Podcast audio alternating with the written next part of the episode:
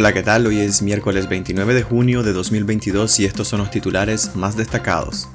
Dictadura expulsa a misioneras de la caridad de Madre Teresa de Calcuta tras 34 años de servicio en Nicaragua. Telcor elimina del cable al canal católico de Estelí para culminar apagón a los medios televisivos dirigidos por Monseñor Álvarez. Ortega oficializa barrida en el Ministerio Agropecuario. Designan a Ian Coronel King Lodge como nuevo embajador de Nicaragua en China.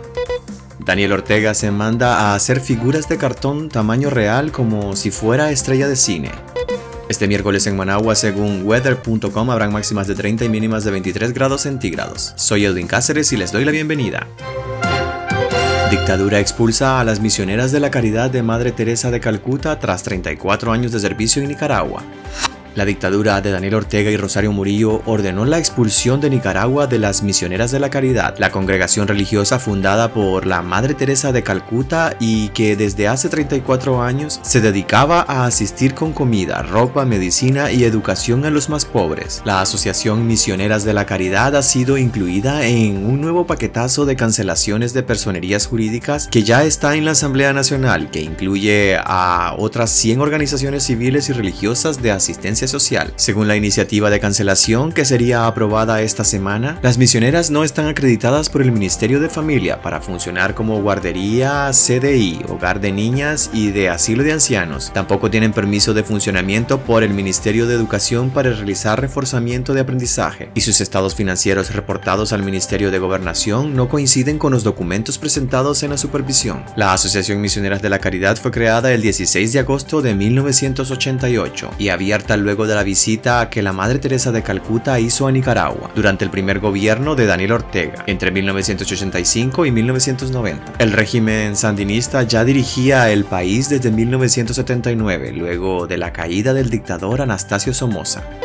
Telcor elimina del cable al canal católico de Estelí para culminar apagón a los medios televisivos dirigidos por Monseñor Álvarez. Un día después de que la dictadura de Daniel Ortega ordenó sacar de la parrilla del cable a TV Mercedes de la diócesis de Matagalpa, el canal San José de la diócesis de Estelí también fue censurado, denunció Monseñor Rolando Álvarez. Me han hecho saber que ayer Telcor indicó a Telecable que eliminará al canal católico San José de nuestra diócesis de Estelí de la parrilla de transmisión. Seguimos trabajando a través de las redes como el primer día con el mismo entusiasmo y esperanza, dijo el jerarca católico a través de Twitter. De esta forma, la dictadura a través de Telcor culmina el apagón a los medios televisivos administrados por Monseñor Álvarez, obispo de Matagalpa y administrador apostólico de Estelí. En mayo pasado ya había ordenado al servicio de cable de la empresa Claro sacar de la parrilla al canal católico de Nicaragua de la Conferencia Episcopal, Canal 51, también dirigido por Monseñor Álvarez. Ortega oficializa barrida en el Ministerio Agropecuario. El régimen confirmó este martes la destitución de Edward Centeno y la renuncia de Ana Marcia Celedón Rivera, ministro y secretaria general respectivamente del Ministerio Agropecuario. En los dos acuerdos presidenciales publicados en la Gaceta Diario Oficial no se especifican las razones de la destitución de Centeno, cercano a Rosario Murillo, pero en el caso de Marcia Celedón Rivera, hija del alcalde de Matagalpa, Sadrac Celedón, se indica que se acepta la renuncia sin brindar mayores detalles. Ortega premió en el cargo de ministro a Isidro Rivera, quien llegó al Ministerio Agropecuario como director general de políticas territoriales por recomendación de Filiberto Rodríguez. Posteriormente fue nombrado viceministro en sustitución de Amanda Lorío. Una fuente del medio digital confidencial señala que los despidos son productos de investigaciones sobre actos de corrupción. La policía económica anda en cacería investigando actos de corrupción en las alcaldías y ministerios, confirmó una fuente vinculada al Frente Sandinista de Liberación Nacional. Presuntamente Centeno y Celedón autorizaron la emisión de cheques a nombre del secretario político del Frente Sandinista, Roberto Marenco, de los cuales nunca se rindieron cuentas. Designan a Ian Coronel Kinglock como nuevo embajador de Nicaragua en China.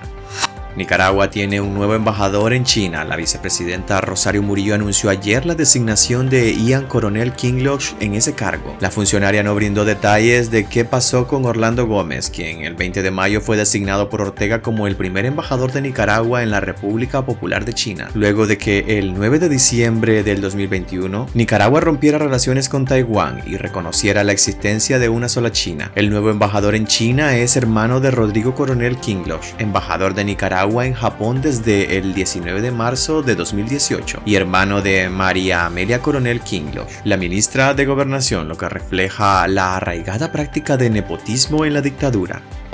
Daniel Ortega se manda a hacer figuras de cartón tamaño real como si fuera estrella de cine.